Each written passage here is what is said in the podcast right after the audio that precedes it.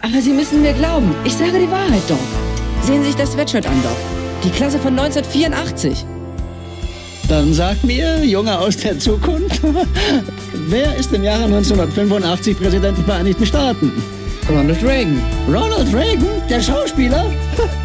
Wovon sprechen Sie? Was passiert mit uns in der Zukunft? Werden wir da Idioten oder sowas in der Richtung? Hey, kriegen Sie sich wieder ein? Ich bin's, ich bin's, Marty. Nein, das, das ist unmöglich. Ich habe dich eben in die Zukunft Ja, zurückgeschickt. ich weiß, Sie haben mich in die Zukunft zurückgeschickt, aber ich bin wieder da. Ich bin zurück aus der Zukunft. Großer Gott. Lügenpresse. Der einzig wahre politische Podcast. Mit Stephen Geier und Rodi Nowotny und dieses Mal ein Extrablatt. Schools Out von Klassentreffen und anderen Zeitreisen. Die Vorlesungsausgabe mit Texten geschrieben und gelesen von Arno Liebmann, Taz-Mitgründer und Otto Brenner, Preisträger fürs Lebenswerk. über sein Klassentreffen 50 Jahre nach dem Abitur. Wenn ich an ihn denke, denke ich an meine Blindheit, meine Dummheit. Anja Reich, aktuelle Theodor Wolf Preisträgerin. 20 Jahre später in Ostberlin. An einem wolkenlosen New Yorker Spätherbsttag saß ich im Flugzeug nach Berlin. Ich war mir sicher, dass es eine weite Zeitreise werden würde. Und Marien Linnertz, Vizechefin des Magazins Süddeutsche Zeitung Familie und davor bei Allegra, Nido und Neon. 20 Jahre später in München. Jetzt kann niemand mehr auf die Stopptaste drücken und nochmal komplett von vorne anfangen.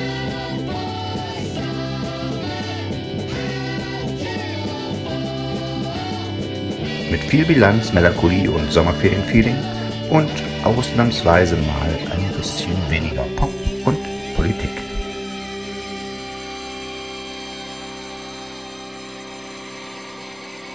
I love this guy because his appetites went far beyond food. Why am I saying this? Because all of us, sooner or later, will be in a coffin like that. Hallo liebe Hörer. Heute. Hallo. Hallo, Steven ist auch da. Man, man hört vielleicht im Hintergrund die Sommergeräusche, was auch immer das ist. Wir, ja, also wahrscheinlich die Sonnenstrahlen, die durch das Fenster prasseln. Liebe Hörer, willkommen zum Podcast zur Sommerferien-Sonderausgabe. Keine Rubriken heute. Dafür drei interessante Gäste, die ihre Erinnerung an Schulzeit und Klassenkameraden mit uns teilen. Wir stellen uns vor, wir sitzen alle gemeinsam auf unserem alten Schulhof.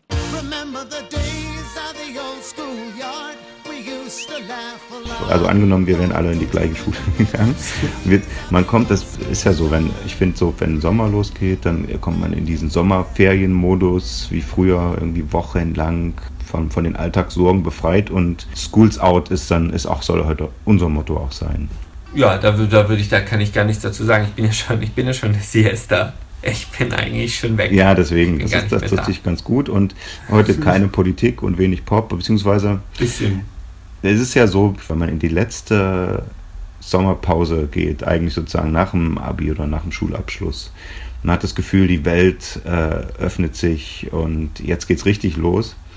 Und von vielen höre ich dann später, jetzt sehen sie sich dann doch zurück. Vielleicht auch an das Sommerferiengefühl, aber eben auch irgendwie an die, an die Schulzeit. Diese Melancholie kommt ja eigentlich direkt danach, wenn du Abi machst und du gehst dann nachmittags hin und denkst, jetzt hauen wir richtig rein und dann trinkst du drei Bier und sitzt auf dem Schulhof und denkst, und was mache ich jetzt? Nee, und das, das Verrückte ist ja dann irgendwann nach fünf Jahren bei manchen, dann äh, bei vielen irgendwie erst nach zwölf, weil sie das zehnte Jubiläum verpasst haben des gemeinsamen Schulabschlusses, gibt es dann Klassentreffen. Äh, Und das, was mir aufgefallen ist, viele Journalisten schreiben dann darüber. Also es scheint irgendwie ein Topos zu sein, was uns alle bewegt. Wie war das mit den Mitschülern? Wie war das wieder mit denen zusammenzutreffen? Und deswegen äh, ist unsere Sommerfolge dreht sich heute nur um das Thema Klassentreffen und andere Zeitreisen. Und wir reisen, wir reisen teilweise weit zurück. Ja.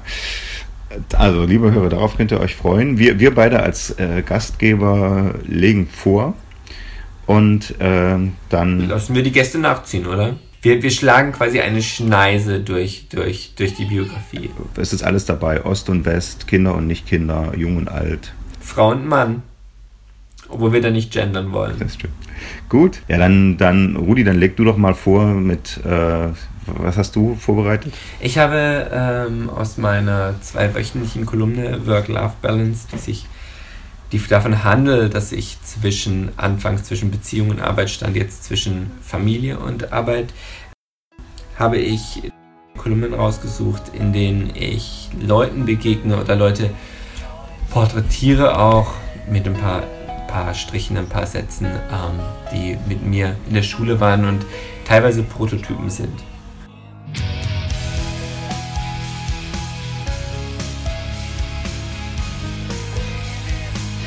Rodi Nowotny, Abi 2000 in Freiburg, 15 Jahre später. Erschienen 2015 und 2016 in der Zeit. Ich bilde mich fort. In einem Raum ohne Fenster und voller Menschen. Der Mann, der die Fortbildung leitet, sagt, eure Challenge ist es, den Unique Selling Point zu finden. Der Mann hat wenig Haare und viel Oberkörper. Er sieht aus wie ein Fitnesstrainer. Brand Awareness ist ein Fight, da müsst ihr vorn sein, den latest Shit kennen. Er klingt auch wie ein Fitnesstrainer. Und ein bisschen wie mein Freund Daniel. Daniel war Einserschüler und Rennradfahrer immer vorn. Für seine Aufsätze erhielt er Preise, für seine Rennen erhielt er Medaillen. Auf der Strecke verausgabte er sich, hinter der Ziellinie übergab er sich in eine Tüte, die seine Mutter hielt. Wie hältst du das durch? fragte ich. Ich konzentriere mich nur auf mich, sagte Daniel. Dann kam das Landschulheim. Wir betraten als Kinder einzeln die Jugendherberge und kamen als jugendliche Pärchen heraus. Daniel nicht. Er hatte niemanden. Ich konzentriere mich nur auf mich, sagte er. Das letzte Mal ganz vorn war ich im Salon eines Berliner Friseurs. Vor 20 Jahren. Der Friseur war so erfolglos, dass er cool war und deshalb Stammgast im Berghain.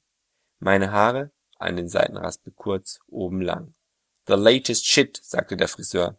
Hitlerjugend, sagten meine Freunde. Prollig, sagte meine Freundin. Ich versuchte, mich auf mich selbst zu konzentrieren. Ein paar Tage. Dann rasierte ich mir den Kopf. Nach der Fortbildung gingen wir feiern. Der Leiter blieb im Hotel, um zu arbeiten. Ganz vorn zu sein, ist meist ein Fight und manchmal nur Shit. Ob Daniel jemanden hat, der ihm heute die Tüte hält? Fortsetzung folgt.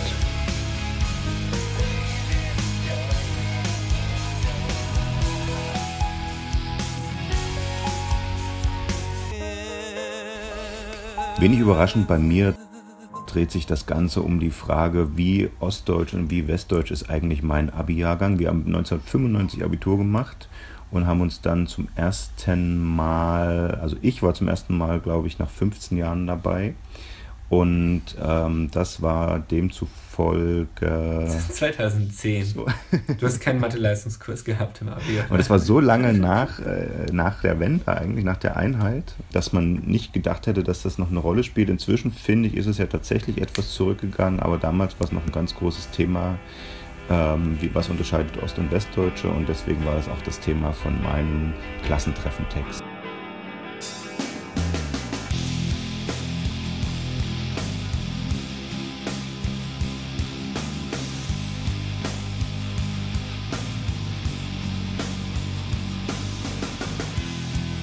Bei uns übrigens der Ja, Hit, der Hit, ist, Hit? Der Hit ist, nein, ich habe 95 Abi gemacht, du Schwein. Stark wie ein Baum. Alt, Mann, Mann, Mann. Alt wie ein Baum, na dann. das passt doch, vielen Dank. Nee, das äh, 1995 äh, einer der größten Hits. Zombie von von Oh, den Cranberries. Echt, von den Cranberries, genau. Ich weiß, wir machen nicht, nicht unsere Rubriken, also auch nicht das politische Lied, aber natürlich hören wir schon allein deswegen äh, die Zombies als unser Abi-Lied, weil das natürlich ein politischer. Bosnien. Ja, das habe ich auch so in Erinnerung. Das ist aber Nordirland. Echt? Nordirland? Ich hatte Bosnien. Ich war völlig überzeugt. Das war, glaube ich, die Zeit des Bosnienkrieges. Ja, ja. Aber auch sozusagen die, die, die, äh, die sich dem Ergebnis nähernden Verhandlungen äh, in Nordirland, Sinn Fein und so weiter. Mhm. Und äh, quasi nach, nach jahrzehntelangen äh, Krieg zwischen Nordirland und äh, äh, Hauptirland es kamen die Friedensverhandlungen quasi einem, äh, näherten sich am Ende. Da gab es aber noch mal eine Aufwallung der Gewalt ähm, im, im nordirischen Und dann haben das die, die, die, die Cranberries beendet. Mit ihrem Zombie-Lied. Also wenn man zwischendurch auf den Text achtet, halt It's 1916 in your head und so weiter. Na gut, das passt ja auch zu Franz Ferdinand hier. Hä? Den erschossenen Franz Ferdinand in Sarajevo. Ja, ja, jedenfalls, genau. Und ist das, glaube ich, dann so wahrgenommen worden, die haben über, über Nordirlandkrieg gesungen oder Konflikt gesungen und währenddessen lief dieser europäische Krieg äh, im ehemaligen Jugoslawien, sodass auch deswegen, glaube ich, ist das so ein großer Hit gewesen, so durch diese, äh, weil man dachte, das ist so eine Kommentierung dessen. Naja, jedenfalls Cranberries und ähm, direkt danach meine Abi-Klasse.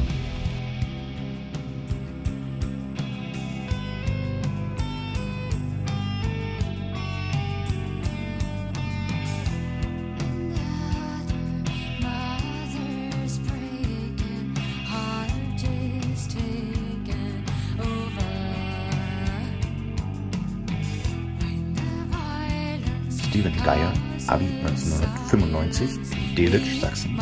15 Jahre später, erschienen 2010 in der Frankfurter Rundschau.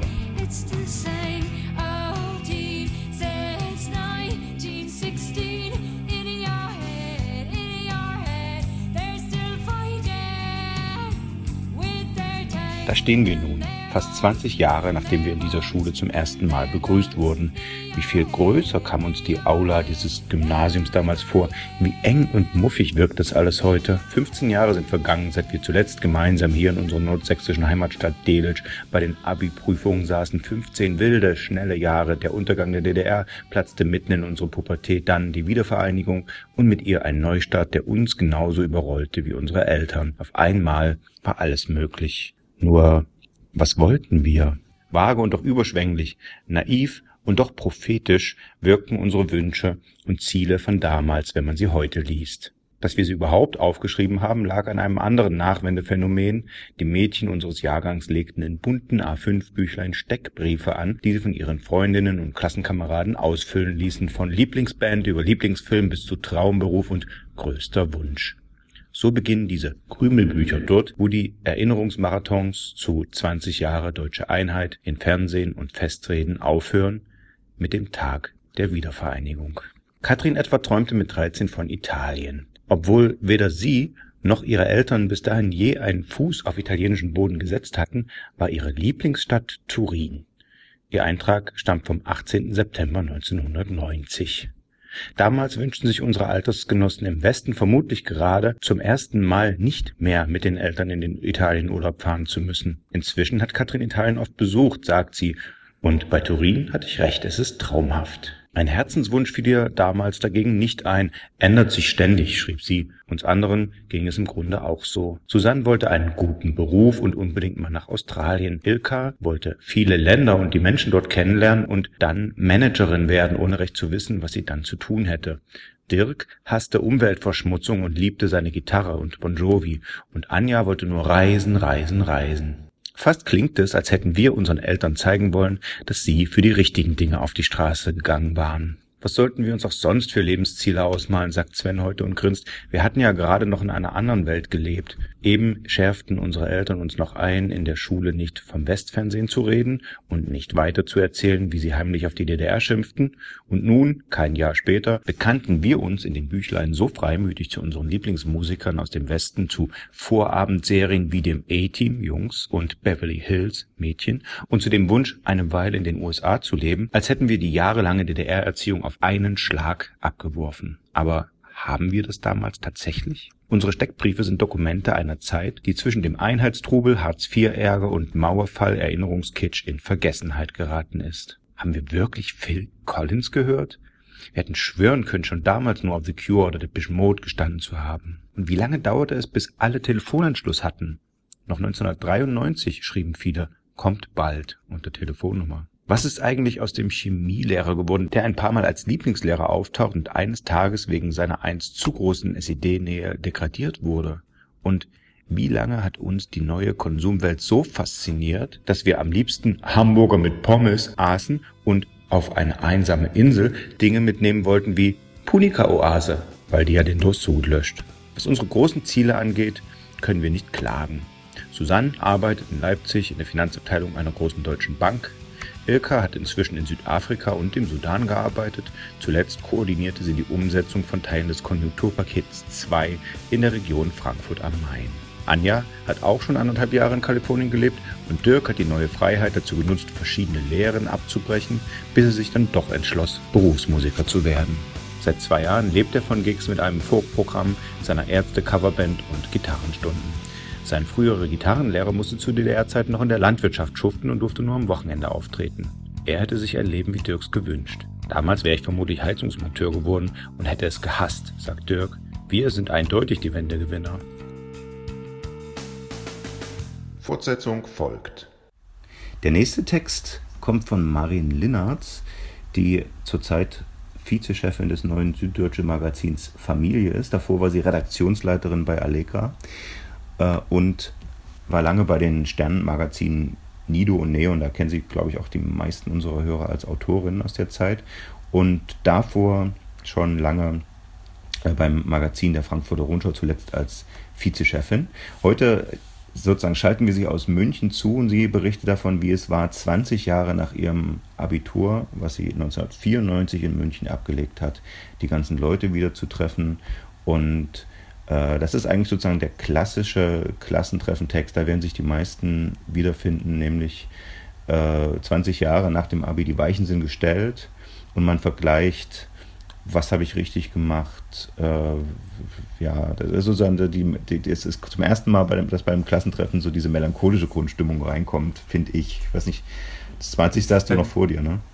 Ich habe hab das 20. noch vor mir. Ich habe aber dann die, die ganzen Leute gesehen und beim 15. Mhm. 15 schon, ja. Und sie hatten sich null verändert. Genau. Ich war eigentlich ganz Da beruhigt. ist es noch so ein bisschen wiedersehensmäßig, ne? Ja, Wien Aspik. die Leute mit Physik-LK saßen immer noch schweigend ja. beim Bier zusammen. Gut, ich meine, ein bisschen bleibt es immer so, äh, aber nach 20 Jahren, finde ich, lässt man so ein bisschen locker. Also nach. nach, man lässt nach, nehmen wir das, also sozusagen dieses, ja, ist, glaube ich, dann wirklich erwachsen. Also ich, glaub, ich, hatte, ich hatte das Gefühl, du bist nach 20 Jahren dann wirklich erwachsen und dann, wie gesagt, die Weichen sind gestellt und dann ist es auch so ein bisschen selbstreflexiv und so. Naja, wir müssen da nicht weiter vorgreifen. Äh, Maren hat das besser aufgeschrieben, als wir es sagen können. Viel Spaß.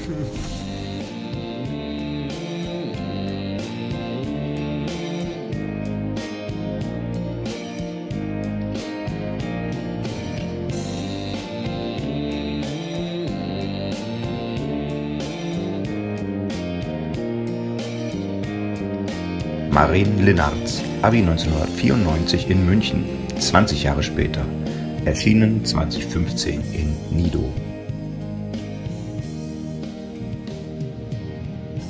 Wir haben damals, glaube ich, nicht davon gesprochen, glücklich sein zu wollen. Das war eine zu abstrakte, zu ferne Frage und was für uns zählte, war ja nur der Moment. Es war ein ungewöhnlich heißer Sommer damals. Die Zeitungen meldeten versiegende Bäche, die Hitze war Lähmung, war Stillstand, war Qual. Wenn die Schwüle des Tages langsam schwand, kletterten wir auf das Dach unserer Sporthalle und sprang in der Dunkelheit auf die weichen grünen Hochsprungmatten der Außenanlage. Wir versanken in den Matten, schauten hoch in den Himmel, und dann sprachen wir von unserem neuen Leben, in dem wir, da waren wir uns sicher, nichts von unserem alten vermissen würden. Nie wieder würden wir Kurven diskutieren, die ersten Verse der Aeneas im Hexameter aufsagen, Wilsons 14 Punkte nach dem Versailler Vertrag abrufen müssen. Wir feierten unsere Freiheit, und von der Zukunft hatten wir nur eine vage Vorstellung, sie schien aber verheißungsvoll zu sein. Ich glaube, wir waren damals glücklich. Ich für mich zumindest kann das so sagen. Ich erzähle das alles, weil wir uns 20 Jahre später wiedersehen. Der Abiturjahrgang eines Münchner Gymnasiums, in einer klirrenden Winternacht, getränkt in eine Bar, Lichtjahre entfernt von der Leichtigkeit des damaligen Sommers. Ein halbes Leben später. Wir waren damals fast 20 und sind jetzt fast 40. Und ich erzähle das alles, weil mich nach dem Klassentreffen, als ich durch den grauen Schneematsch in der Nacht nach Hause ging, rückblickend etwas störte. Wir haben uns schon gefreut, uns wiederzusehen, klar. Wir haben wie Kriegsveteranen über die gemeinsame Vergangenheit gesprochen und darin gebadet. Weißt du noch, als auf der Abiturfahrt Drogenhunde an der italienischen Grenze das Dope vom Stremi erschnüffelten und der dann heimfahren musste? Und wie wir den blöden Lateinreferendar mit dem holländischen Namen, wie hieß der nochmal, der in einer zehnten Klasse für Fehlverhalten rote und gelbe Karten verteilte, in den Vorhang einwickelten? Und wie unsere Unterstufenparty in der sechsten Klasse wegen des Todes von Franz Josef Strauß abgesagt wurde und wir stattdessen im abgedunkelten Raum eine Rede des verblichenen Landesvaters anhören und danach auch noch die Bayernhymne singen mussten? Weißt du das noch? Vor allem aber, und das störte mich, haben wir eine blöde erwachsene Form von Quartett gespielt und unsere Biografien abgeklopft. Hast du eine Familie? Was arbeitest du? Mal länger im Ausland gewesen? Eigener Garten? Sticht. Wieder geschieden? Oh. Aber beruflich läuft es gut. Du bist sogar Professor, Hammerkarte. Wie Geier kreisten wir nervös um wenige Fragen, die wir aber so direkt nicht stellen wollten. Bist du glücklich? Lebst du das Leben, das du dir immer vorgestellt hast? Stehst du gut da im internen Glücksvergleich? Einer zu Abiturzeiten ein dicklicher Junge mit Berufswunsch Brauer kam schlank und gestählt in Rockabilly-Montur im Schlepptau, hatte er als einziger seine Ehefrau. Schaut her, aus mir ist auch noch was geworden. Eine andere zählte ungefragt die Bauschiene ihres geglückten Lebens auf.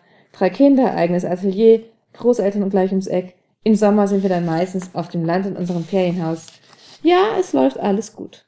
Und ein dritter, ich erinnere mich, wie gut er immer in Mathe war, am Meer aber auch nicht, sagte, er sei verheiratet, aber er habe und wolle keine Kinder. Ich habe mir Studien dazu angeschaut. Es gibt keine, die belegt, dass Kinder glücklicher machen. Manche legen sogar das Gegenteil nahe. Dabei nahm er zufrieden einen Schluck aus einer Bierflasche, er war zur vorauseilenden Verteidigung übergegangen, denn eines war auch klar.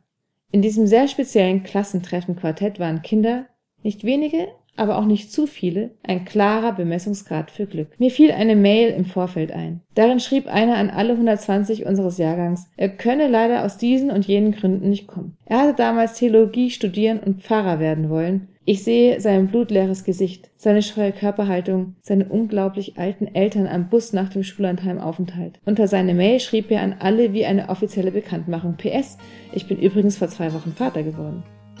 Was war das? Er wollte wem was beweisen und warum.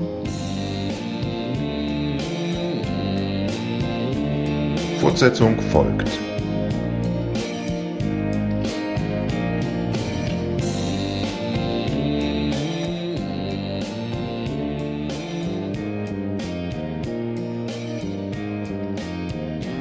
So, wir haben nochmal hohen Besuch. Arno Wiedmann.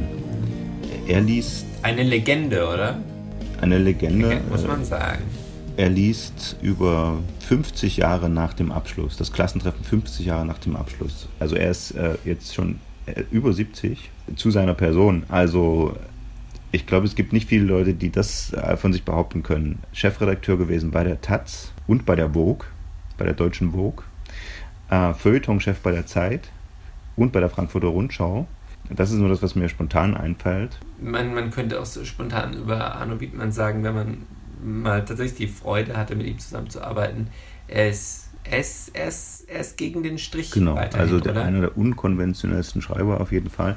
Ja. Ähm, wir können jetzt so ein bisschen äh, ihn abfeiern, weil er hat schon gesagt, er wird sich das nicht anhören, weil er seinen, seinen, seinen eigenen Dialekt nicht mag. Er kommt also aus dem Raum mhm. Frankfurt weil Frankfurter Dialektfinder mag er nicht selbst hören. Echt? Ähm, Echt? Und inzwischen ist er in Berlin bei der Dumont Hauptstadtredaktion, ist also jetzt Autor bei Frankfurter Rundschau, Berliner Zeitung, Kölner Stadtanzeiger, Mitteldeutsche Zeitung und anderen. Er ist natürlich eigentlich schon sozusagen im, im, im Rentenalter und hört aber einfach nicht auf. Und das ist auch gut so. Warum hören wir jetzt in My Life? There are places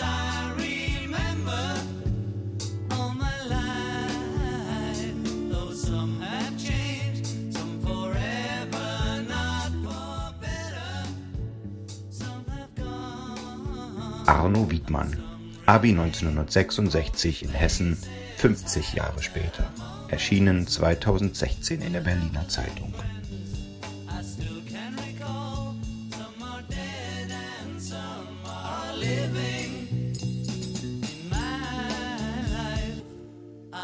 Die meisten von uns tragen keine Brille. Manche haben sich den grauen Star schon vor Jahren weglasern lassen. Einige erst in den letzten Monaten. Jetzt mustern sie einander adleräugig. Sie wissen, sie kannten sich einmal, aber heute ist es unmöglich, einander zu erkennen. 1966 hatten sie alle das Abitur bestanden, hier in diesem Dorf. Damals hatte es hier Internate gegeben. So waren Schüler aus der Gegend und Schüler aus umliegenden Großstädten hier zusammengekommen. Jetzt stehen sie auf dem alten, freilich inzwischen vielmals erneuerten Schulhof einander blinzelnd gegenüber. Als sie sich das letzte Mal gesehen hatten, war das vor dem Leben gewesen. In ihm waren sie Lehrer, Ärzte, Journalisten, Künstler, Manager, Wissenschaftler und Drogendealer gewesen. Jahrzehntelang. Nun sind sie schon ein paar Jahre in Rente. Kaum einer triumphiert noch mit dem, was er einmal gewesen war, denn auch das ist vorbei. Vielleicht liegt es auch daran, dass sie einander fremd sind und doch so vertraut, dass sie davon ausgehen, dass gar zu lautes Geklapper schnell durchschaut werden würde von denen, die jahrelang mit einem in einer Klasse gesessen haben und damals ganz genau wussten, wann man den Lehrern Wissen vorgespiegelt und wann man gewusst hat. Ich versuche dieses merkwürdige Treffen aufzuschreiben. Es waren zwei sehr angenehme Tage. Es fiel kaum ein böses Wort. Mitten im Hochsommer eine golden verklärte Herbststimmung. Ich küsste Frauen, die ich nicht kannte, weil in ihnen die Mädchen steckten, die ich auch nicht gekannt hatte. Und sie küssten mich. Wir waren einmal, als wir uns nicht kannten, erwachsen gewesen. Jetzt schrumpften wir. Der schönste Mann unseres Jahrgangs humpelt. Überreste eines Bandscheibenvorfalls aus dem vergangenen Jahr. Sein Gesicht hat in müden Momenten etwas Greisenhaftes. Ich sehe ihn und weiß, nächsten Monat kann es mich treffen. Ein anderer ist schlank, überschlank geworden.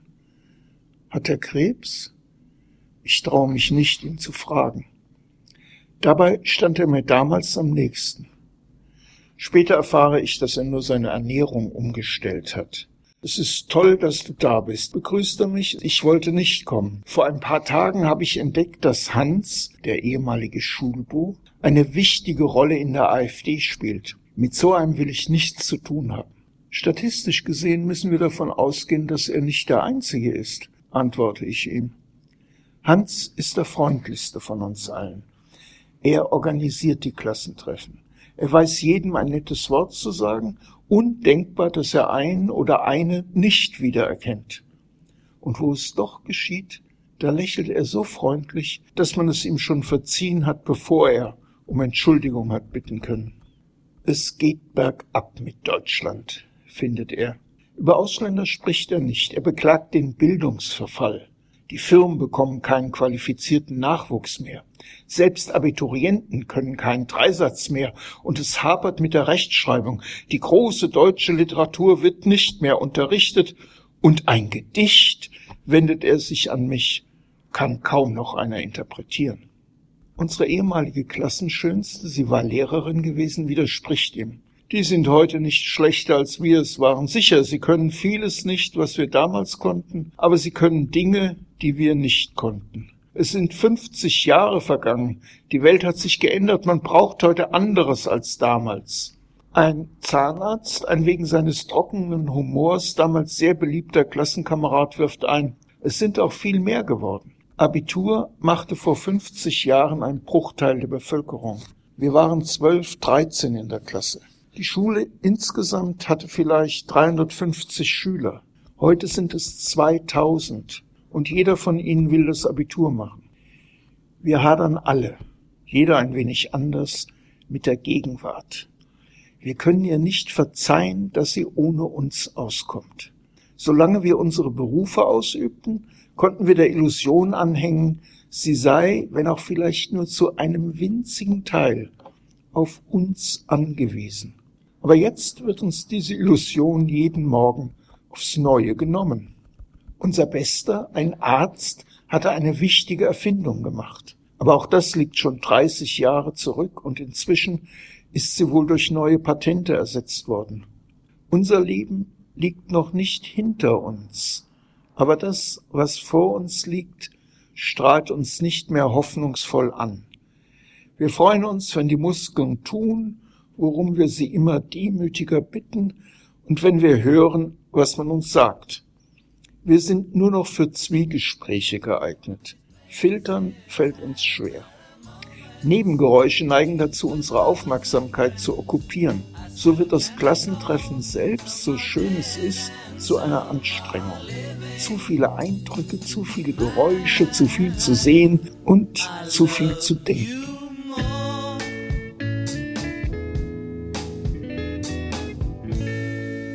Fortsetzung folgt. Und jetzt kommt Anja Reich, die vor kurzem, eigentlich in der letzten Runde, den Theodor Wolf Preis gewonnen hat. Für die Leute, die uns hören und nicht aus dem Journalismus kommen, das ist einer der beiden höchsten Preise äh, im, im Printjournalismus. Die ähm, Chefreporterin bei der Berliner Zeitung Hm. war. Ist die, sie ist die Chefreporterin der Berliner Zeitung. Hm. Und sie hat den Deutschen Reporterpreis gewonnen 2012. Das ist einer der coolsten. Ja, muss man sagen, das ist einer der coolsten, einer mit den meisten Einsendungen. Und Anja ähm, erzählt uns, sie lebt damals mit ihrem Mann und den Kindern in New York, hat Angst, nach Deutschland zurückzukommen und schreibt darüber einen sehr, sehr langen Text, wie sie sich an Deutschland herantastet mittels eines Klassentreffens. Anja Reich, Schulwechsel 1984 in Berlin, 20 Jahre später. Erschienen 2006 in der Zeit. Vor ein paar Wochen habe ich Milan aus der Parallelklasse in New York wiedergesehen. Er sah nicht gut aus. Er trug ein kurzärmliches Oberhemd mit aufgesetzten Schulterstücken, darunter ein geriffeltes Unterhemd, an den Füßen Badelatschen. Alles an ihm hing. Die Schultern, die Haare, die Mundwinkel, vor allem die Mundwinkel. Er war blass, hatte dunkle Schatten unter den Augen, eine viel zu große Sonnenbrille auf der Nase und sagte Sachen wie, ist doch keine Sicherheit in diesen Centers hier. Er sagte, Centers, das haben selbst die New Yorker verstanden. Das ganze Kino hat gelacht. Milan und ich sind zusammen zur Schule gegangen. Auf die 26. Oberschule Berlin-Lichtenberg. Er war in der A, ich in der B-Klasse. Ein kleiner Unscheinbarer mit Brille. In der fünften ist er weggezogen. Ich weiß nicht warum, aber ich weiß, dass ich nicht damit gerechnet habe, ihn jemals wiederzusehen. Oder einen von den anderen. Christian hatte ich zuletzt als Schaffner auf dem Bahnhof Neuner Platz gesehen. Steffen soll Schließer im Gefängnis sein. Uwe ist tot. Drei Jahre vor meiner Abreise nach New York habe ich seine Todesanzeige in der Zeitung gelesen. Es klang nach Selbstmord. Aus Berlin-Lichtenberg kamen keine Filmstars, dachte ich, bis ich Milan im Tribeca Cinema auf der Leinwand wieder sah. Er spielte die Hauptrolle. Es war bei einem Screening, das die Marketinggesellschaft German Films in Robert De Niros kleinem Programmkino veranstaltete, in der Hoffnung, den Film nach Amerika zu verkaufen. Ich saß im Kino in Tribeca, hörte unter mir den A-Train der New Yorker Subway anfahren, während vor mir auf der Leinwand die S-Bahn über die Bernauer Straße rumpelte und Milan Peschel aus der A auf einem alten Ostsofa saß und sich mit dem Finger im Ohr pulte. Ich liebe diese kleinen Filmvorführungen in Tribeca. Es gibt nichts Schöneres, als abends mit der Subway von Brooklyn über die Manhattan Bridge zu fahren, die Lichter der Wolkenkratzer zu sehen, die Canal Street entlang zu laufen, an den vollgestopften chinesischen Läden vorbei, um dann in einem langsamen deutschen Film einzutauchen. Die Menschen auf der Leinwand sprechen meine Sprache, die Probleme sind mir vertraut. Es ist meine Welt. Aber ich kann jederzeit wieder aufstehen und rausgehen, in eine andere Welt. Meine andere Welt. Ich habe 21 Jahre lang in der DDR gelebt und 10 Jahre in der Bundesrepublik. 1999 bin ich nach Amerika gezogen. Das ist mein siebtes Jahr in New York. Wenn man mich fragt, wo ich zu Hause bin, weiß ich keine Antwort. Meinem Sitznachbarn im Flugzeug erzähle ich, dass ich in Berlin geboren bin. Ost oder West, fragt er. Ost, sage ich. Dann kommt die Stewardess mit der Einreiseerklärung. Ich bekomme die weiße, die für Nicht-Amerikaner mit Visum. Bei Nationalität schreibe ich Deutsch, bei Wohnsitz USA. Der Immigration Officer fragt streng, was der Zweck meiner Reise ist. Ich sage, dass ich in New York wohne und arbeite, dass hier meine Familie ist. Das ist meine Antwort. Meine amerikanischen Freunde finden Berlin gut, sagen sie. Sie beneiden uns um die Möglichkeit, in Europa und Amerika zu leben, verschiedene Kulturen kennenzulernen. Bei unserer Abreise damals aus Deutschland war das ein wenig anders gewesen. Nach New York wollt ihr? fragten mich die Frauen meiner Babygruppe in Kreuzberg, als ich ihnen von unseren Umzugsplänen erzählte. Das war 1999. Die Türme des World Trade Center standen noch. Aber für die Frauen klang es damals schon so, als würde ich ins Kriegsgebiet ziehen. Ich sagte, dass es immer unser Traum gewesen sei, dort zu leben und dass es auch in New York ganz gute Schulen geben solle. Sie sahen mich verständnislos an. Ein Bekannter, der jahrelang in Washington lebte und große Probleme hatte, sich wieder in Deutschland einzugewöhnen, hat mir kurz vor unserer Abreise gesagt, für ihn würden sich Deutsche nicht nach Ost und West unterscheiden, sondern nach Menschen, die mal im Ausland gelebt haben und denen, die nie ihre Heimat verlassen haben. Damals habe ich nicht verstanden, was er meinte. Heute weiß ich, dass es eine wichtige Erfahrung ist, sein eigenes Leben einmal aus einer gewissen Distanz zu betrachten. Ich werde oft gefragt, wo ich mich wohler fühle, in Berlin oder in New York, ich weiß es nicht. Ich glaube, ich bin immer noch froh, überhaupt die Wahl zu haben. Ich komme aus dem Osten. Meine Schule war am Hans-Loch-Viertel, einem 70er-Jahre-Plattenbaugebiet, in dem Familien aus verschiedensten sozialen Schichten wohnten.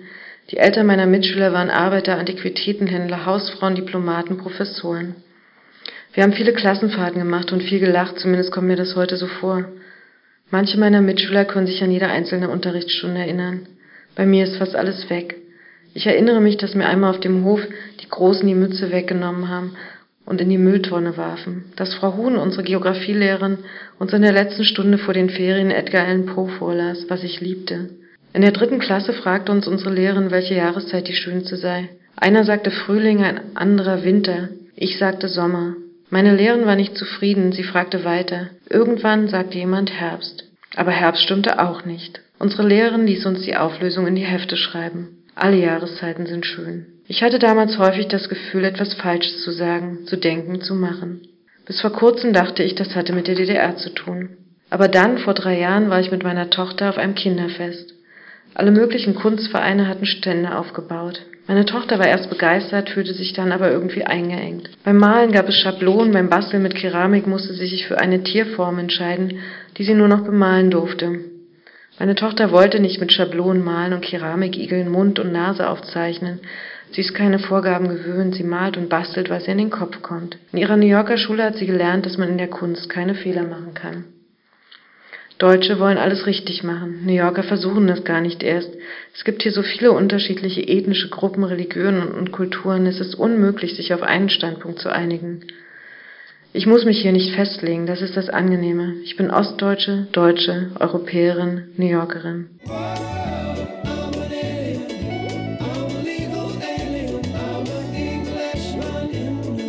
Fortsetzung folgt.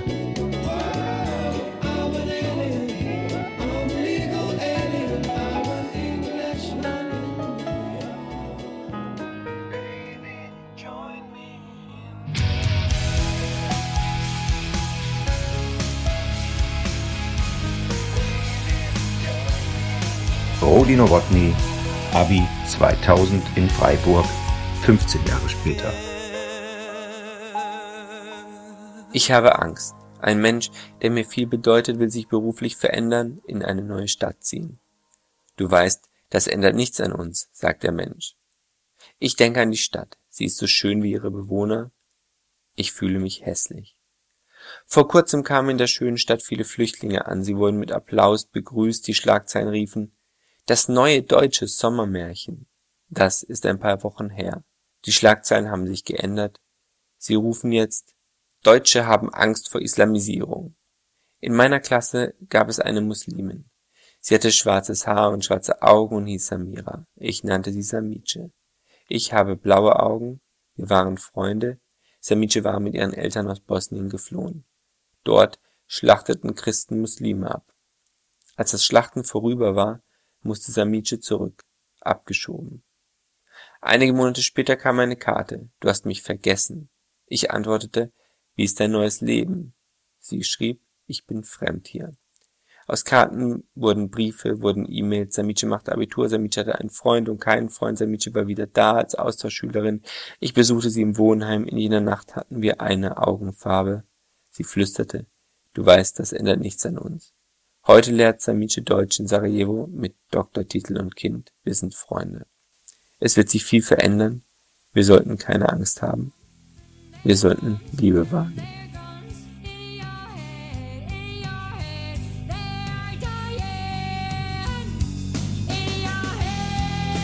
Steven Geier, Abi 1995 in Delitzsch, Sachsen, 15 Jahre später.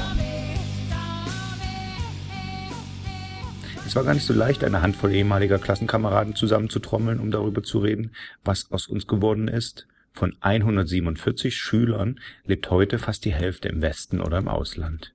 Die Jan, die sich laut Krümelbuch schon 1992 aus der Straße der deutsch-sowjetischen Freundschaft nach Frankreich sehnte, lebt heute mit ihrem französischen Ehemann und drei Söhnen in Lyon. Nico, der sich vorgenommen hatte, die Welt vor der Katastrophe zu retten, berät heute als Psychologe in München westdeutsche Firmen darin, ihre Personalentwicklung als strategisches Instrument in der Unternehmensführung zu verbessern Und Katrin hat nicht nur Italien gesehen, sondern forscht heute über Stammzellen an der Harvard Medical School in Boston.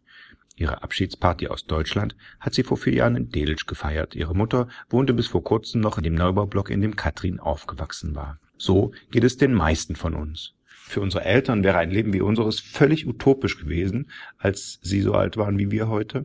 Deshalb überrascht es viele aus ihrer Generation, auch und vor allem im Westen, wo sie uns überall treffen. Als ich nach meinem Studium als Praktikant in Johannesburg, Südafrika arbeitete, sprach ich bei einem Empfang in der deutschen Botschaft mit dem damaligen Ministerpräsidenten Niedersachsens, dem späteren Bundespräsidenten Christian Wulff. Wo ich auch hinkomme, in Westdeutschland oder im Ausland, überall treffe ich zuerst auf junge Ostdeutsche, sagte er. Es wird Ihre Generation sein, die die deutsche Einheit wirklich vollendet.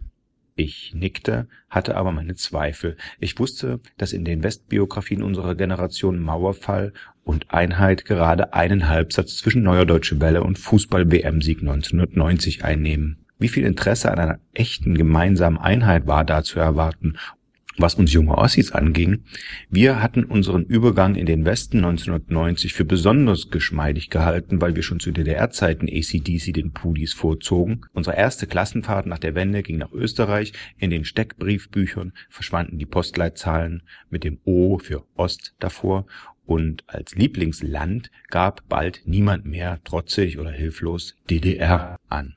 Schon fühlten wir uns kaum noch als Kinder des Ostens. Doch dann schlug die Stimmung um. Wenn die DDR uns nicht zu Ossis gemacht hatte, sorgten die 90er Jahre dafür. Unsere Eltern befürchteten, als Deutsche zweiter Klasse zu gelten und wehrten sich dagegen, die Fördergelder für den Osten vorgerechnet zu bekommen, obwohl sie jede D-Mark fürs neue Auto genauso hart erarbeiteten wie die Wessis. Ich weiß nicht, wie lange ich nur heftig mitnickte, wenn meine Eltern darüber schimpften und ab wann ich tatsächlich selbst sauer war. In Delitzsch bankten Schokoladenwerk und Zuckerfabrik, die die Stadt DDR-weit berühmt gemacht hatten um ihre Existenz. Im Krümelbuch hatte Ilka als Adresse noch Fabrikstraße 2c eingetragen. Bald gab es beides nicht mehr, Wohnblock abgerissen, Fabrik dicht.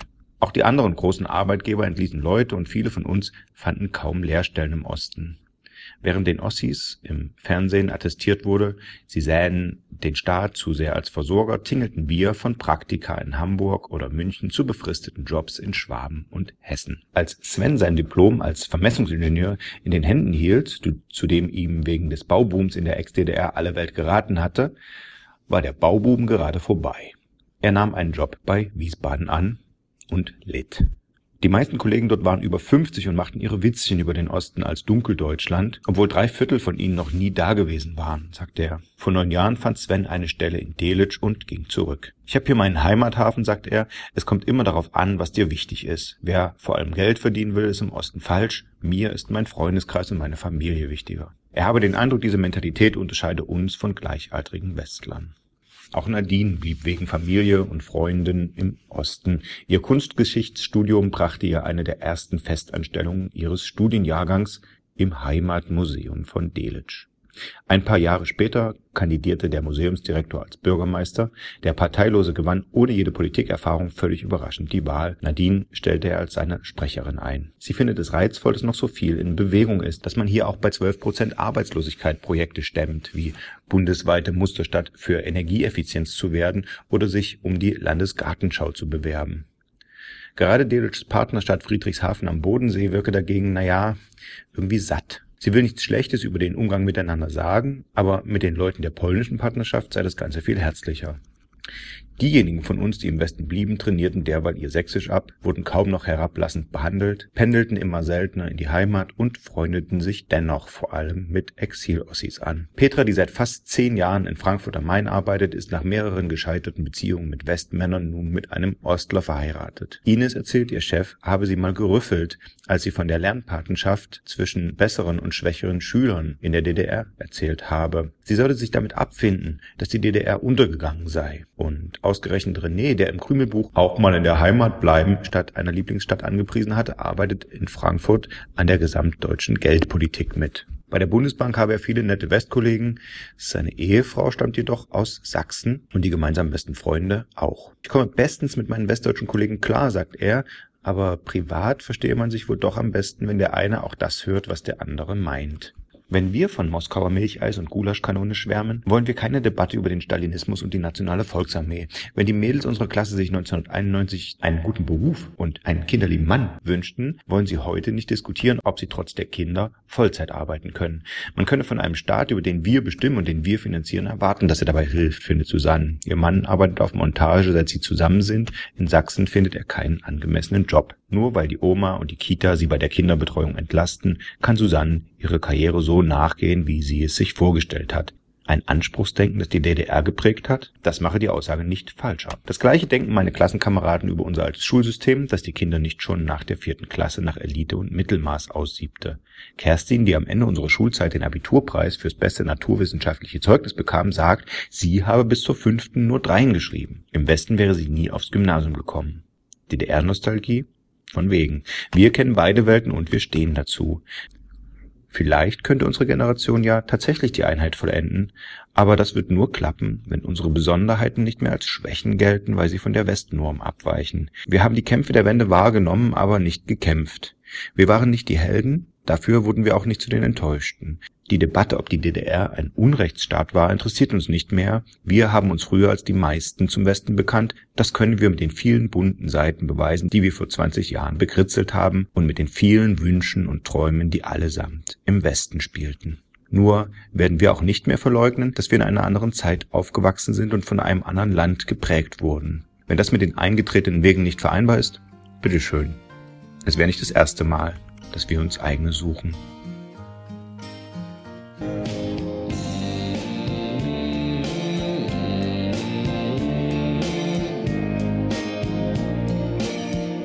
Marie Lennartz, Abi 1994 in München, 20 Jahre später.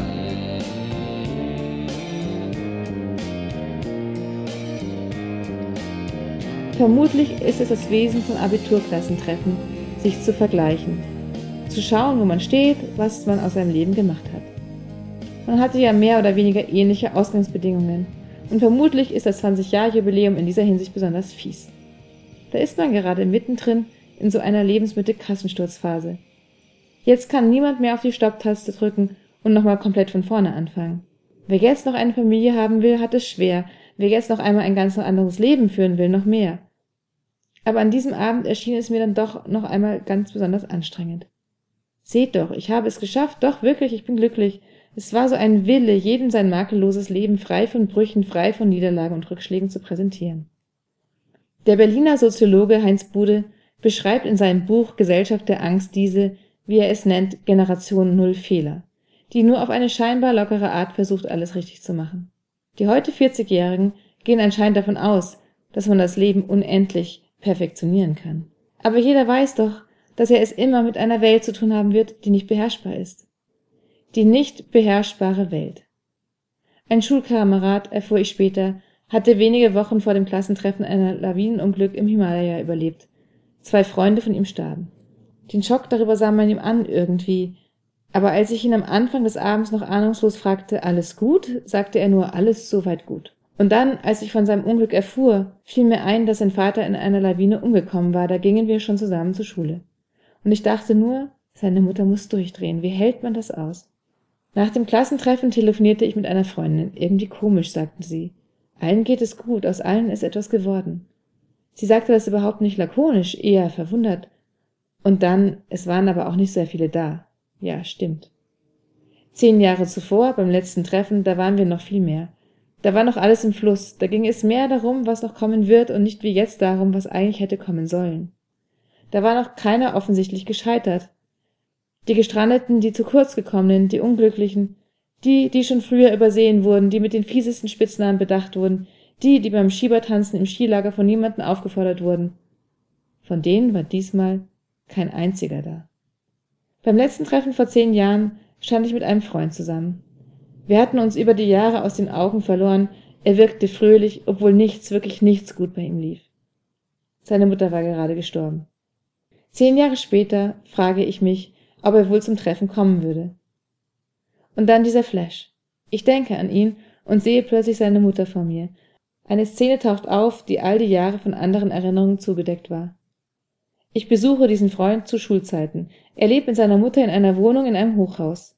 Seine Mutter kommt von der Arbeit, eine korpulente Frau mit überlondierten Haaren, die erstaunlich wackelig wirkt. Sie gießt sich einen Drink ein. Und mein Freund sagt erklärend, ihr geht es heute nicht gut, heute ist der Todestag. Es jährte sich der Tag, an dem ihr ältester Sohn und ihre Eltern bei einem Autounfall starben und nur einer überlebte, mein Schulfreund. Ich habe damals schon verstanden, wie schlimm das ist. Aber ich verstehe erst jetzt, da ich selbst eine Familie habe, wie lebenszerstörend, traumatisierend es für immer ist. Ich hätte gerne mit ihm gesprochen. Aber er kam nicht. Es gehe ihm nicht besonders gut, hörte ich. Einer munkelte etwas von Alkoholproblemen, aber wer weiß das schon genau. Und vielleicht ist es das. Heute 40 zu sein, bedeutet auf wackeligen Füßen zu stehen. Die Zukunft ist da weniger Verheißung als Verantwortung. Die Phase zwischen 30 und 40 nennen Soziologen wie Hans Bertram Rush Hour des Lebens, weil in dieser Zeit verdichtet und unter viel größerem Druck alles passieren muss, was eine Generation zuvor noch deutlich entzerrter war. Beruflich Fuß fassen, heiraten, eine Familie gründen. Vielleicht auch noch ein Haus bauen. Das ist nicht nur ein Zeitdruck, sondern auch ein Erfolgsdruck. Wer das nicht gut hinkriegt, hat das Gefühl, es vermasselt zu haben. Und so kommen eben nur die zu einem Klassentreffen, die auf einigermaßen festen Füßen stehen. In ihrem Buch Die Glücklichen beschreibt die Hamburger Schriftstellerin Christine Bilkau den seltsam absoluten Glücksanspruch dieser Generation. Eine Familie hat scheinbar alles und verliert dann scheinbar alles. Die Arbeit, die Wohnung, den sozialen Status. Das Bemerkenswerte ist, wie sowohl Vater als auch Mutter zunächst in der Krise erstarren und unfähig sind, sich ein zufriedenes Leben mit Abstrichen vorzustellen, weil sie immer davon ausgegangen sind, dass sie ein unbeschwertes Leben haben werden und nicht eines, in dem wenig sicher ist, die Arbeitsstelle, die Beziehung.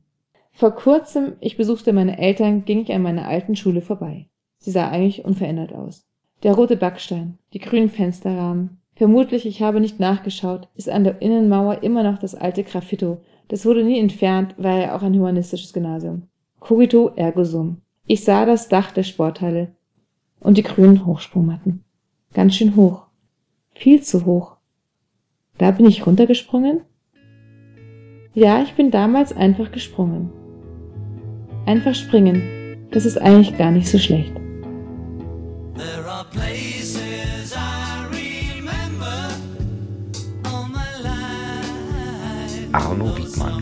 Abi 1966, Hessen, 50 Jahre später. Der Mittag des Tages, an dem wir abends den 50. Jahrestag unseres Abiturs feiern, gehört den Abiturienten von heute. Sie bekommen in einer aufwendigen Veranstaltung ihre Abschlusszeugnisse überreicht. Die jungen Männer sehen exakt so aus, wie wir als junge Männer aussahen schwarze Anzüge, weiße Hemden, Krawatten. Wir seufzen. Haben wir vergebens gelebt? Nach all den antiautoritären Anstrengungen jetzt wieder der Sonntagsstaat? Die Abiturientinnen von heute dagegen scheuen das kleine Schwarze. Sie tragen sommerliche Kleider, sind sehr sexy, aber auch daran nehmen wir Anstoß. Eine Klassenkameradin beobachtet, wie ich mir die Abiturienten anschaue. Sie grinst mich an und meint, Entdeckst du wieder den Reiz des Sexualdimorphismus? Nach all den Kämpfen um Geschlechtergleichbehandlung? Sie hat recht. Hier wird wieder ordentlich durchgegendert. Stärker noch als damals bei uns, als die Mädchen keine Hosen tragen durften. Vom Podium herab erklärt ein Redner, hier sitzen die Lehrer der nächsten Generation, ihre großen Autoren, ja vielleicht sogar ein Nobelpreisträger. Thomas, Thomas, Thomas, skandieren die Mitschüler im Saal. So ist es, wenn die Zukunft noch offen und alles möglich ist. Zu den Toten unseres Jahrgangs gehören ein paar männliche Alkoholopfer, die schon kurz nach dem Abitur starben. Aber auch ein junger Mann, der sich, er war noch keine 30, umbrachte. Die, die Leute kannten, die ihn kannten, erzählen uns, er sei schwul gewesen. Wir wussten es damals nicht. Wir wissen bis heute nicht, ob er selbst das damals schon, als wir seine Mitschüler waren, von sich wusste. Er war ein zierlicher, freundlicher junger Mann, der wohl nur zu seinen Mitfahrschülern Kontakt hatte. Wenn ich an ihn denke, denke ich an meine Blindheit, meine Dummheit. Sie rühren aus meinem Desinteresse an anderen, aus meinem Besessensein von dem, was mich gerade interessiert. Das sind nur ganz selten Menschen. Meist sind es Einfälle, ganz selten auch mal Ideen mal etwas Künstlerisches, mal eine historische Konstellation, mal eine wissenschaftliche Beobachtung oder eine Theorie. Wichtig ist der Wechsel. Die Vorstellung, mein Leben lang mich auf demselben Terrain zu bewegen, hat mich immer abgestoßen. Die Wahrheit ist aber, ich habe seit 1979 denselben Beruf. Ich bin Journalist. Ich gehe irgendwo hin und schreibe darüber. Heute über dieses und morgen über jenes. Es muss auch nichts Besonderes sein. Jetzt schreibe ich über ein Abiturtreffen. Über die entspannte Melancholie, die darüber liegt, die uns alle zu durchziehen scheint. Der Selbstmord unseres ehemaligen Klassenkameraden liegt weit zurück. Aber auch der eine, der nicht zum Treffen kam und von dem, die zuletzt vor zwei Monaten Kontakt zu ihm hatten, munkeln, er sei wohl inzwischen gestorben, ändert unseren Gemütszustand nicht. Wer davon hört, schreckt für einen Moment zurück, dann sagt man einander, dass man nichts Genaues weiß und wechselt wieder in jeden Modus plaudernder Seligkeit, auf den wir uns für die Dauer dieser zwei Tage geeinigt zu haben scheinen. Vergangenes Jahr war eine der beliebtesten Klassenkameradinnen an einer Hirnblutung gestorben. Viele erfuhren erst jetzt davon. Man sprach darüber, solange man an der Ampel stand und auf Grün wartete, um vom Mittagessen hinüber zur Schule zu gehen. Dann war man wieder ganz beieinander, die Überlebenden unter sich. Es wäre schön, man könnte ein Gebet sprechen für die Verstorbenen oder die, die krank sind. Ein Gebet, an das man glaubte. So könnte man etwas tun oder sich das doch wenigstens einbilden. Man stünde nicht so hilflos vor dem Tod und dem Leben. Unser Klassentreffen ist eine Zeremonie des Abschieds. Wir nehmen Abschied voneinander, auch weil wir uns daran gewöhnt haben, Abschied zu nehmen. Jeden Monat machen wir irgendetwas zum letzten Mal. Wir sind alte Damen und Herren. Wir glauben nicht mehr daran, dass irgendetwas davon abhängt, was wir tun oder lassen. Nicht das Glück der anderen, nicht einmal das eigene.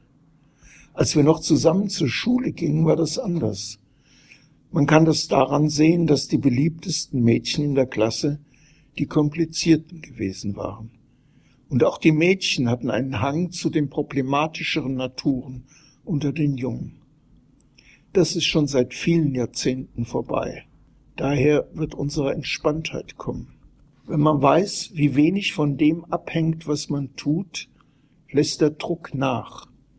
Der Druck, sich zu entscheiden, der Druck, sich für das oder die Richtige zu entscheiden, selbst die, die sich entschlossen haben, der Gegenwart den Kampf anzusagen und mit 70 endlich einmal eine Rolle in der Politik spielen wollen, scheinen unser Klassentreffen und seine Harmlosigkeit zu genießen.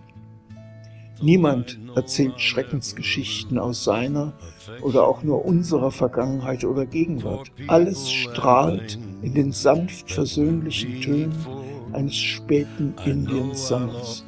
Jeder von uns hat noch seine eigene Farbe, aber jeder weiß auch, dass er sie bald verlieren wird und so genießt er, vielleicht ein letztes Mal, ihr Zusammenspiel mit den Farben der anderen. My life, I love you more.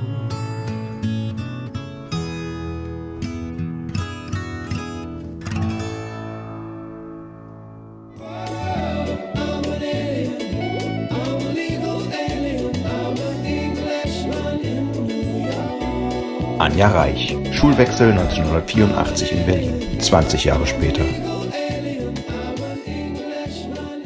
Vor einem halben Jahr bekam ich eine Einladung zum Klassentreffen mit meinen Lichtenberger Mitschülern.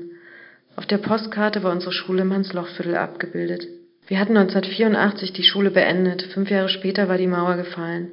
Also genau zu dem Zeitpunkt, als viele wahrscheinlich die Weichen fürs Leben bereits gestellt, einen Beruf gelernt und eine Familie gegründet hatten. Ich dachte, dass womöglich viele jetzt arbeitslos oder Hartz-IV-Empfänger waren. Ich kannte Ostdeutsche in meinem Alter, auch in New York, aber ich fürchtete, dass sie nicht besonders repräsentativ waren. Sabine aus Thüringen ist Filmproduzentin, Solveig aus Dresden hat vor der Wende einen Juden aus Amerika geheiratet, Uwe hat in China gelebt, bevor er sich ein Townhouse in Harlem gekauft hat. Als er vor ein paar Monaten 40 wurde, lud er Kollegen von der New York University, deutsche Freunde und die halbe osteuropäische New Yorker Schwulenszene in eine Bar in Chelsea ein. Sein Freund aus Leipzig legte Hip-Hop auf, auf den Monitoren über der Bar lief der DDR-Film Coming Out mit englischen Untertiteln. Das war meine letzte Ostparty. An einem wolkenlosen New Yorker Spätherbsttag saß ich im Flugzeug nach Berlin. Ich war mir sicher, dass es eine weite Zeitreise werden würde. Das Klassentreffen fand in einem Club an der Warschauer Straße statt. Rechts standen die Männer, links die Frauen, genau wie früher bei der Disco in der Clubgaststätte Druschba, die gegenüber unserer Schule war. Es gab Prosecco, Berliner Pilsner, Buletten und Schnittchen. Auf einem Tisch lagen alte DDR-Schulbücher, Schönschrifthefte, FDJ-Abzeichen, Wimpel von den Weltverspielen der Jugend. Aus den Boxen sang Nena nur geträumt. Wir erzählten uns unsere Lebensgeschichten. Es war gar nicht so schwer. Hartmut hat sich nach der Wende drei Tankstellen gekauft und eine Firma für Eisenbahnlogistik mit 40 Angestellten aufgebaut. Man kann sich bei ihm Dampflokomotiven ausleihen. Greta ist Sportpädagogin in einem Jugendzentrum, Ricarda Bauingenieurin. Oliver massiert Rentner in einem Erholungsheim an der Ostsee. Im Sommer surft er. Heiko zieht gerade mit seiner Familie nach München um, weil er da eine gute Stelle bei Puma gefunden hat. André ist Eventmanager in der Schweiz. Onrasch führt ein Weinrestaurant in Budapest. Steffen, der 1989 über Ungarn in den Westen geflohen war, lebt heute wieder in Ostberlin und arbeitet als Sozialbetreuer in der Haftanstalt Tegel. Andreas drei Blumenläden sind pleite. Er hält seine Familie mit verschiedenen Jobs über Wasser, arbeitet als Saunaaufgießer, Floristen, Verbandsgeschäftsführer und Kellner. Es ist vermutlich ein hartes Leben, aber er hat an diesem Abend nicht ein einziges Mal geklagt. Olaf, der ruhigste aus unserer Klasse, hat den neuen Airbus mitentwickelt. Er hat mir in jener kalten Berliner Nacht erklärt, was man alles berechnen muss, damit sich so ein schwerer Körper in der Luft halten kann. Ich habe nur das Wichtigste behalten. Man braucht sich keine Sorgen zu machen, mit vielen übergewichtigen Amerikanern in einer Maschine zu sitzen, weil das Schwerste sowieso der Treibstoff ist. Milan kam erst kurz vor Mitternacht, direkt aus der Volksbühne. Die Vorstellung von Schuld und Sühne, in der er mitspielte, hatte so lange gedauert. Er trug kein Hemd mit aufgesetzten Schulterstücken. Es hört sich vielleicht arrogant an, aber meine Klassenkameraden haben mich überrascht. Ich war erstaunt, wie viel sie erlebt haben, wie beweglich sie waren. Ihre Lebensläufe waren weniger geradlinig als die vieler Westdeutsche. Sie erinnerten mich eher an die Lebensläufe meiner amerikanischen Freunde, die jede Veränderung in ihrem Leben auch gleichzeitig als Chance begreifen. Vielleicht ist es aber auch eine Generationsfrage. Vielleicht waren wir damals gerade noch jung genug, um noch einmal neu anzufangen. Vielleicht ist Ostberlin gar nicht so weit von New York entfernt, wie ich immer gedacht habe. Im August ziehe ich nach Berlin zurück.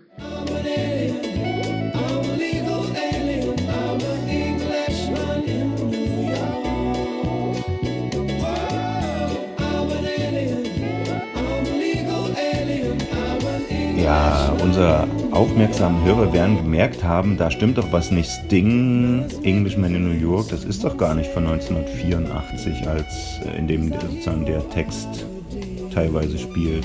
Aber, aber. Ist doch von 1987. Aber, aber es ist natürlich nah an Anjas Leben in dem Augenblick. Genau, und außerdem habe ich doch noch äh, kurz unsere Rubrik Das politische Lied noch mal reingeschmuggelt, weil natürlich geht es da nicht einfach nur darum, dass äh, Sting als Engländer durch New York läuft, sondern es ist natürlich ein politischer Song. Ach, das, das wusste er nicht, aber er geht nicht um den Bosnienkrieg diesmal. Nein, sondern es geht um den Kampf für, die gleich, für gleiche Rechte für Schwule und Lesben und deswegen ähm, ist das unser Tribut, wenn wir schon eine zeitlose Sommerfolge machen an die Ehe für alle, die es endlich auch in Deutschland gibt. Äh, es ist geschafft. Wir können jetzt alle gemeinsam verspießern, Schwule, Lesben, Heteros und sonstige. Endlich, würde ich sagen. Ich hab, wir haben alle drauf gewartet. Der Englishman in Stings Lied ist äh, ein Mann namens Quentin Crisp, der Sting zu dem Lied inspiriert hat. Äh, das ist äh, eben ein Engländer, der in, nach Manhattan gezogen ist äh, und sich dort quasi in den 50er Jahren schon nicht äh, versteckt hat, sondern offen seine Homosexualität gelebt hat, was in der Zeit ihn zum absoluten Außenseiter gemacht hat und auch natürlich regelmäßig zum Opfer von Gewalt. Bei der, bei der ganzen Kitsch- und, und Harmoniesoße, die jetzt über die Ehe für alle gegessen wird, äh, gegossen wird, wie gesellschaftlich anerkannt das alles ist, möchten wir daran, daran gerne nochmal erinnern, dass es ein echter Kampf war, der tatsächlich echt Opfer gefordert hat. Hört mal auf den Text, da kommen ja so Sachen vor wie It takes a man to suffer ignorance and smile, also man muss schon ein ganzer Kerl sein, um die Ignoranz wegzulächeln und äh, A Gentleman Will Walk But Never Run. Das sind alles Anspielungen darauf, äh, wie es wohl jemanden, der auf dem Schwul gelebt hat, in den 50ern so ging. Also ein poppiger Kampfsong, äh, für die Ehe für alle oder zumindest für gleiche Rechte damals schon. Und so, bei uns wird es dann wieder nach dem Sommer politisch und ja, die Regensachen nicht vergessen diesen Sommer. Kommt drauf an, wo du, wo du, wo du Sommerferien machst. Wenn du in, wenn du als Englishman in England Sommerferien machst, dann ja. Aber weiter Süden, dann brätst du. Abwarten. Ciao, bis dann.